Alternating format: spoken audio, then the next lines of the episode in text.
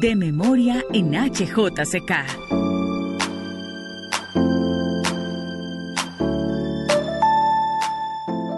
Cantero, cantera me cantererías. Cantero, cantera me cantererías. Que si no me canterearas no te canteruriaría. Que si no me canterearas no te canteruriaría. Que cantan, cantan, cantando, cantan de ruriando que cantan, cantan, cantero, canturrereando, cantareruteriaría, cantero, canterurías, cantero, cantera me cantererías, cantero, cantero, cantero, cantero, canta. Cantero, cantero, cantero, cantero, canta, para que sueñes cantero, canteras, cantareareras, cantero, cantera me cantererías. Todas las puertas cerradas, todas perdidas. Todas las puertas cerradas, todas perdidas. Todas las calles ajenas, sordas, todas sombrías. ¿Para qué picar la piedra, cantero, si está dormida? Que tengo swing, tengo, ¿verdad? Escuchábamos en una grabación de nuestro archivo de 1980 a la cantora del Perú, una de las primeras voces que se hicieron mundiales por cantar y componer con orgullo desde su identidad.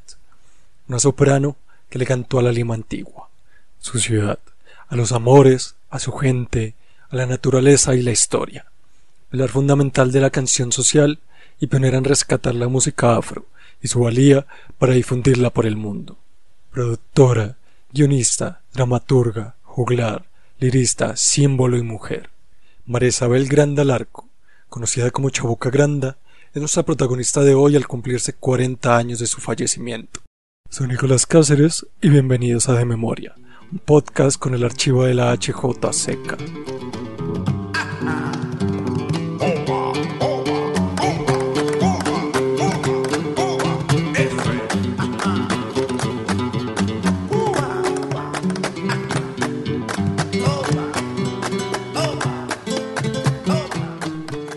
Chabuca, como le decían de cariño, nació el 3 de septiembre de 1920 en la provincia de Cotabambas, Apurímac, en el sur del Perú. Un asentamiento minero que administraba su padre, Eduardo Antonio Granda San Bartolomé.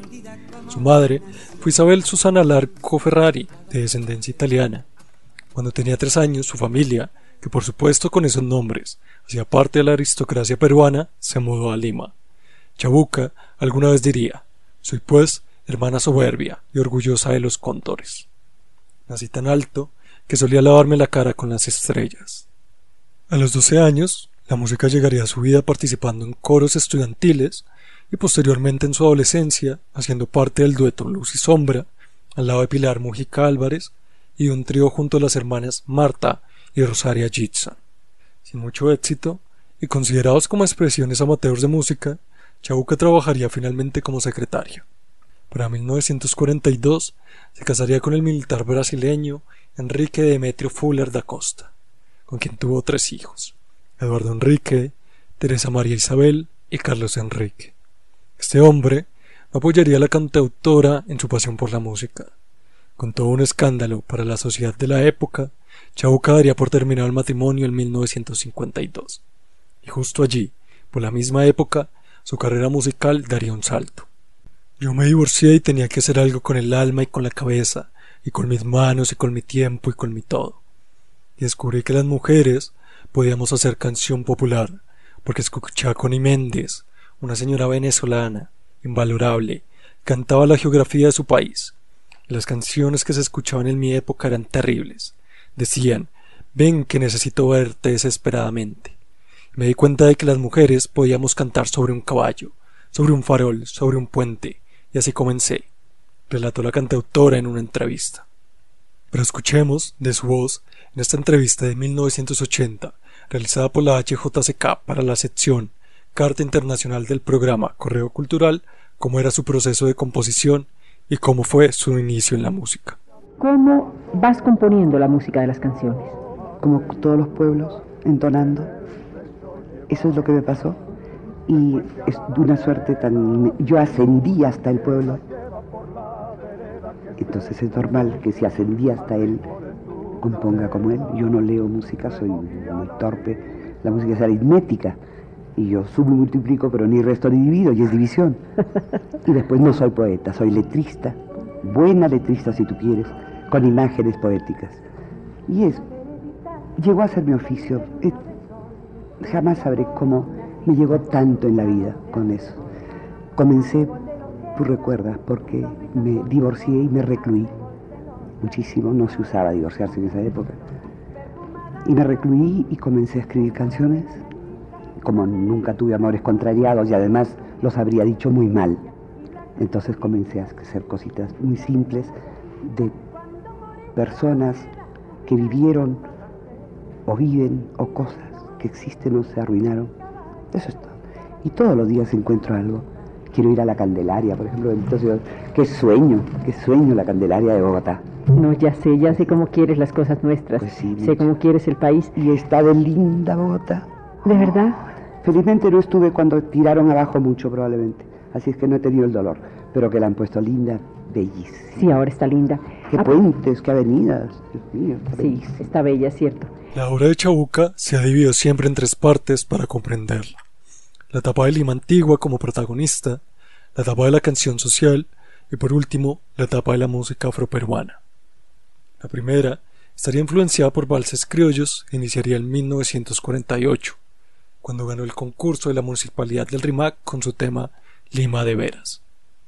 Esta primera etapa estaría marcada por tópicos como la nostalgia de la ciudad señorial, los personajes tradicionales, arquetípicamente de clase alta e inspirados por la influencia de clase por la formación que le había dado su familia. En esta etapa saldrá el tema Fina Estampa, inspirado precisamente en su padre, y el clásico temporal, en el año de 1950, que se convertiría en canción referencial de Chabuca, La Flor de la Canela. Tema que sería popularizado a nivel continental en su versión publicada por el grupo Los Chamas en 1954. Esto también contribuiría a que la artista peruana fuese reconocida como compositora y que sus temas fueran interpretados a lo largo de su carrera por grandes músicos como Susana Vaca, Marco, Juan Diego Flores, María Dolores Pradera, el gran Quetano Veloso, Joaquín Sabina, Soledad Pasturiti o Julio Iglesias.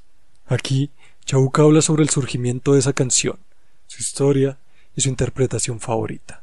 Chabuca, yo creo que La Flor de la Canela se canta ya hasta en japonés, ¿o no? Yo creo que hay grabaciones hasta en el Japón. Cierto, es, es verdad. No sé si le han puesto el idioma japonés, pero sí. Sí, ha viajado por todas partes. Sí. Chabuca, La señora a la que se la hice vive y me has hecho recordar que una de las cartas más hermosas, más hermosas que ella ha recibido es de Colombia, de un recluso ¿cómo en una historia? penal. Pues sí, por lo general donde voy digo su dirección y la escriben. Y la carta más linda es de una persona reclusa, de un hombre en un penal en Colombia. No recuerdo el nombre de él. Chabuca, ¿y quién es esa Flor de la Canela? Vive, tiene 89 lúcidos, ágiles, jóvenes años. Y por, y por ella, Lima tendría que alfombrarse para que ella la paseara de nuevo si ella lo deseara. De fina raza negra, muy señora, muy limeña. Una muy joven vieja. Chabuca, pero ¿cómo vino esa mujer a inspirarle esa canción? Por una visita que me hizo. Y me dijo que se iba y se iba a pie y su casa está detrás del puente. Y esa noche le hice yo la canción a ella. Y justamente se la hice cuando ella tenía esta edad mía de ahora, hace 30 años. ¡Qué maravilla! Pues sí, así es. Es lindísima señora. Y por lo general, eh, periodistas que van a verme a mí les digo que para qué a mí, si a la que hay que ver es a ella. Yo soy la popular, pero ella es la importante de la flor de la canela.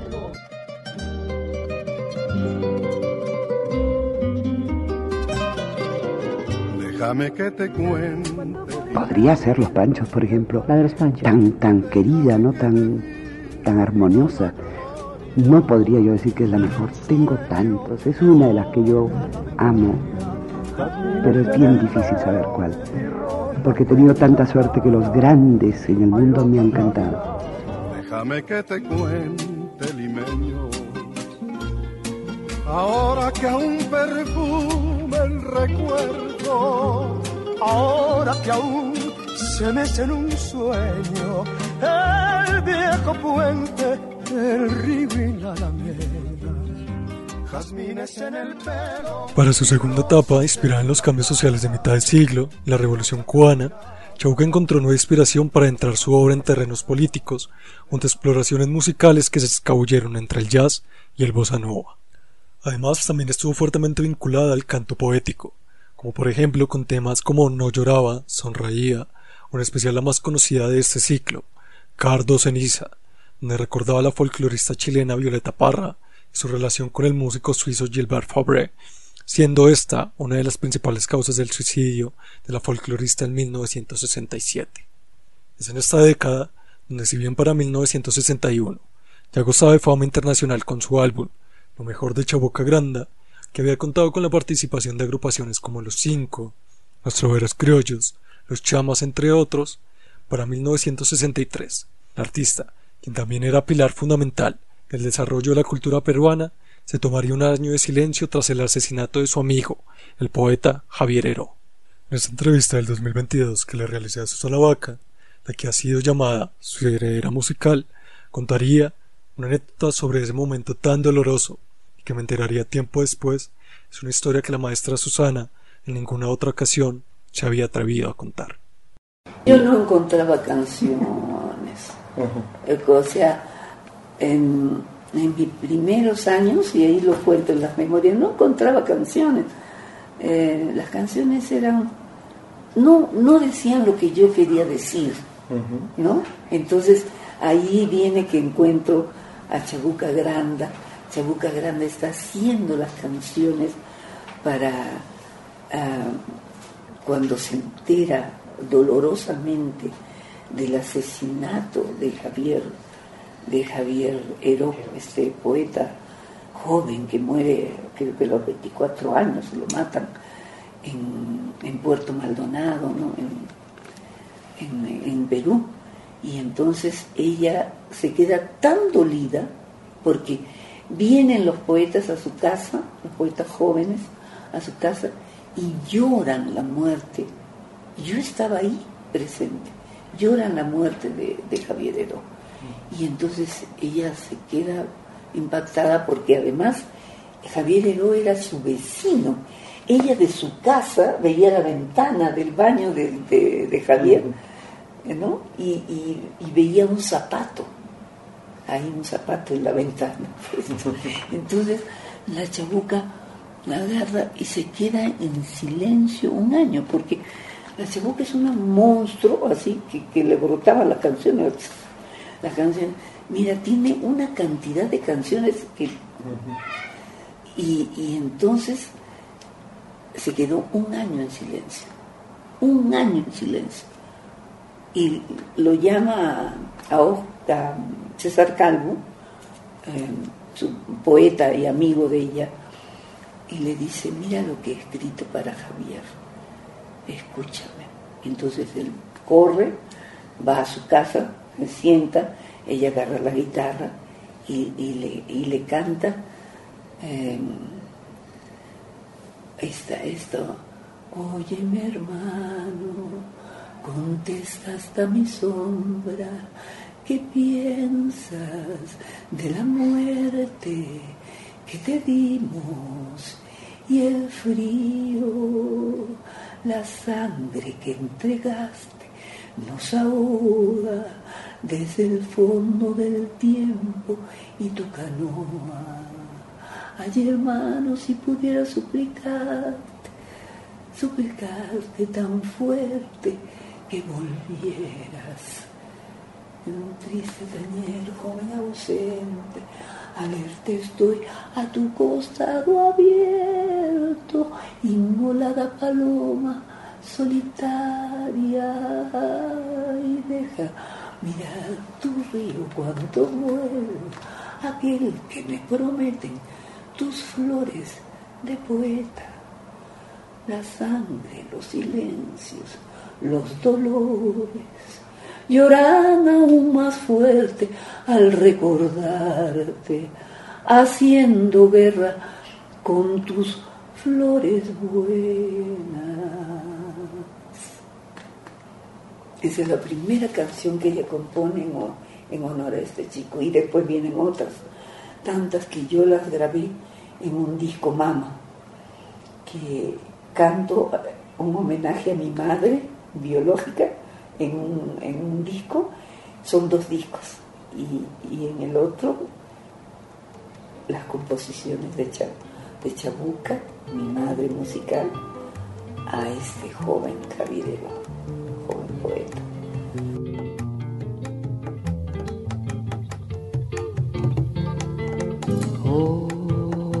Óyeme hermano,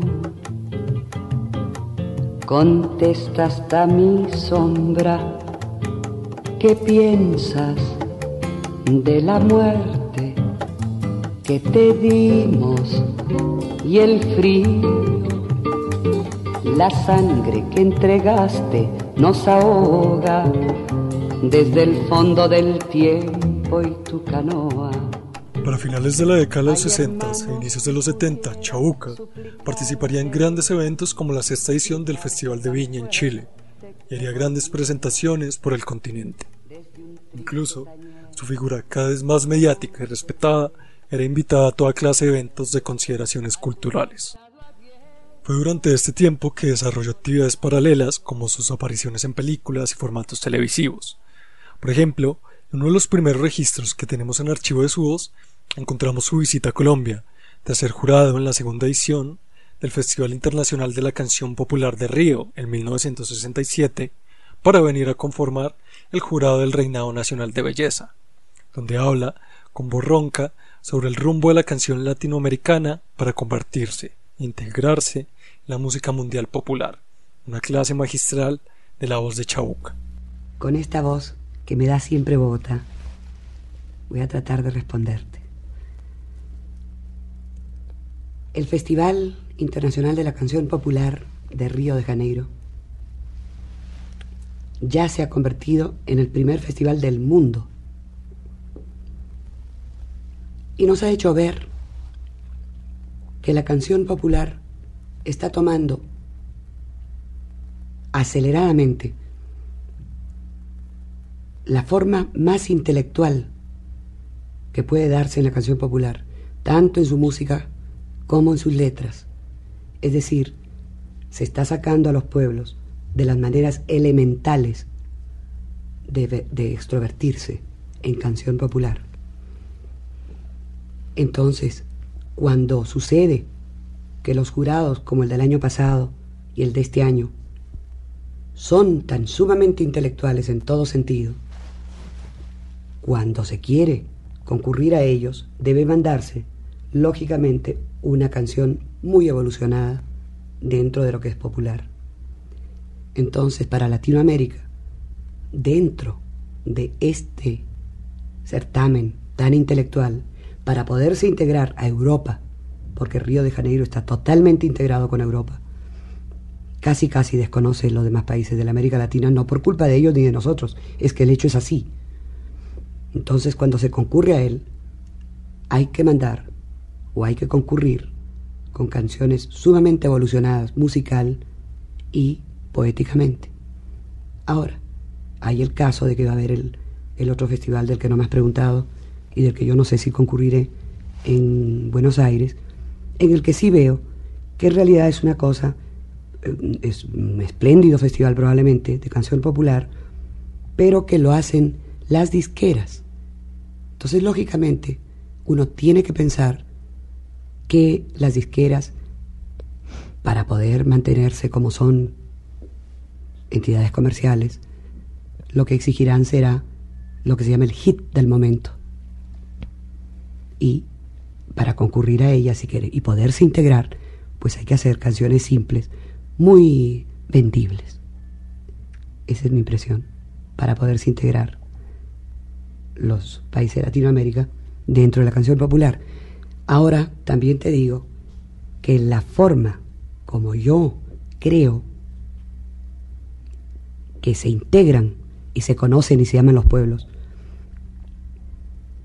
no es solamente por el folclore, puramente folclore, por cuanto eso ya quedó atrás para los estudiosos y para la gente muy sentimental. Entonces, el lenguaje universal de canción popular es el jazz. Y tú ves que se ha hecho la bossa nova, que es Brasil y jazz. El eh, tempo out, que es java, francesa y jazz. Y así cada pueblo puede pensar cómo integrarse en el mundo de la canción popular a través de entretejer sus síncopas con el jazz. Para esta época hasta su muerte, Chabuca indagaría en la música afroperuana, que había sido denigrada en la historia tras la colonización, dándole un nuevo aire a ritmos como la marinera y el landó, y hasta instrumentos como el cajón peruano, además de apadrinar e impulsar artistas como la misma maestra Susana Vaca. De esta etapa es ampliamente recordada sus coplas a Fray Martín, en referencia al santo Fray Martín de Porres. América tiene un santo negro y nació en Lima, es San Fray Martín de Porres. Ustedes saben que era un lego barrendero, admirable de humildad. Ahí va Martín y su mula, ahí va Martín y su mula, allí se van calle arriba, los dos Martín y la mula. Llevan prendidos los ojos, llevan prendidos los ojos de herida y hambre de pobres, los dos Martín y la mula, y te vas para volver Martín, con la siembra de tus sueños sombreando el atardecer, y se la pasa viviendo, y se la pasa viviendo, con una mano sembrando y con la otra barriendo, y es la esperanza del pobre, y es el consuelo del rico, un hombre de tez morena y el alma como paloma. Estos audios que hemos venido escuchando, donde habla la compositora Chabuca, son, como dije al principio, de 1980. Pero tienen la particularidad que ocurrieron tan solo días antes de que el 16 de agosto de ese año sufriera su primer infarto en Bogotá en medio de una presentación ante 15.000 personas. Este incidente marcaría los últimos años de la compositora, quien sufriría un segundo infarto en 1982 y otro en 1983, que la llevaría a someterse a una operación a corazón abierto de la cual no podría recuperarse, falleciendo en Estados Unidos el 8 de marzo de 1983 a la edad de 62 años. La obra de Chabuca tiene tantos matices que es imposible condensarla en tan solo unos cuantos minutos, Conoce álbumes de estudio y múltiples reconocimientos, incluida la declaración de su obra como patrimonio cultural de la nación en Perú. Nunca quiso que se le denominara, por ejemplo, como poeta, sino como ella misma se llamaba, una juglar. No soy sino juglar, tú lo sabes. No alcancé a hacer folclore. Apenas hago canción popular y de ella solamente juglar. Y esa fue mi, fortuna, no me lo propuse. Examinando mi obra, que, que es tan,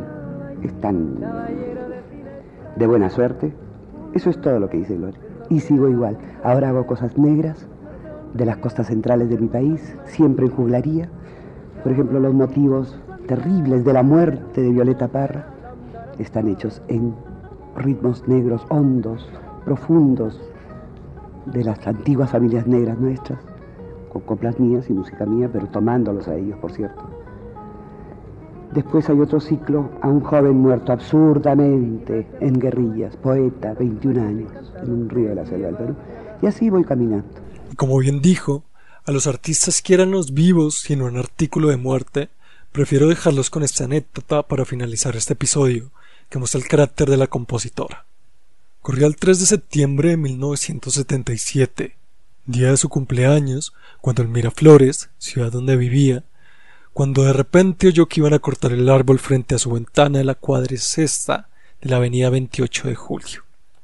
Granda, sin pensarla, bajó y se abrazó al árbol hasta que la ley tuvo que retirarse sin poder hacer cumplir la orden.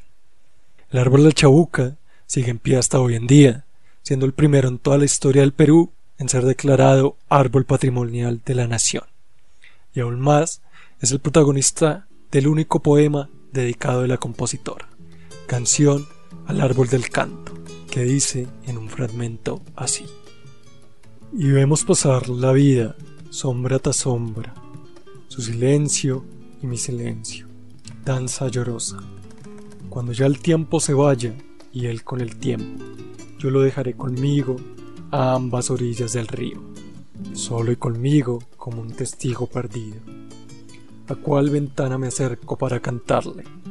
Nada le digo, nada puedo decirle, solo le miro.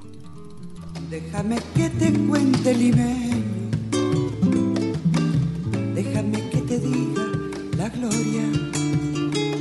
ensueño que evoca la memoria del viejo puente del río y la alameda. Déjame que te cuente limeño. De Memoria es un podcast realizado con el archivo de la HJCK. El guion fue de Nicolás Cáceres, la edición de Alejandro Rodríguez y el fact-checking de Camila Willis. Recuerde conectarse con todos nuestros contenidos en www.hjck.com, en todas nuestras redes sociales como arroba la HJCK. Nos escuchamos pronto. Esta es hjck.com Pueden seguirnos en todas las redes sociales como arroba la HJCK. HJCK, el arte de escuchar.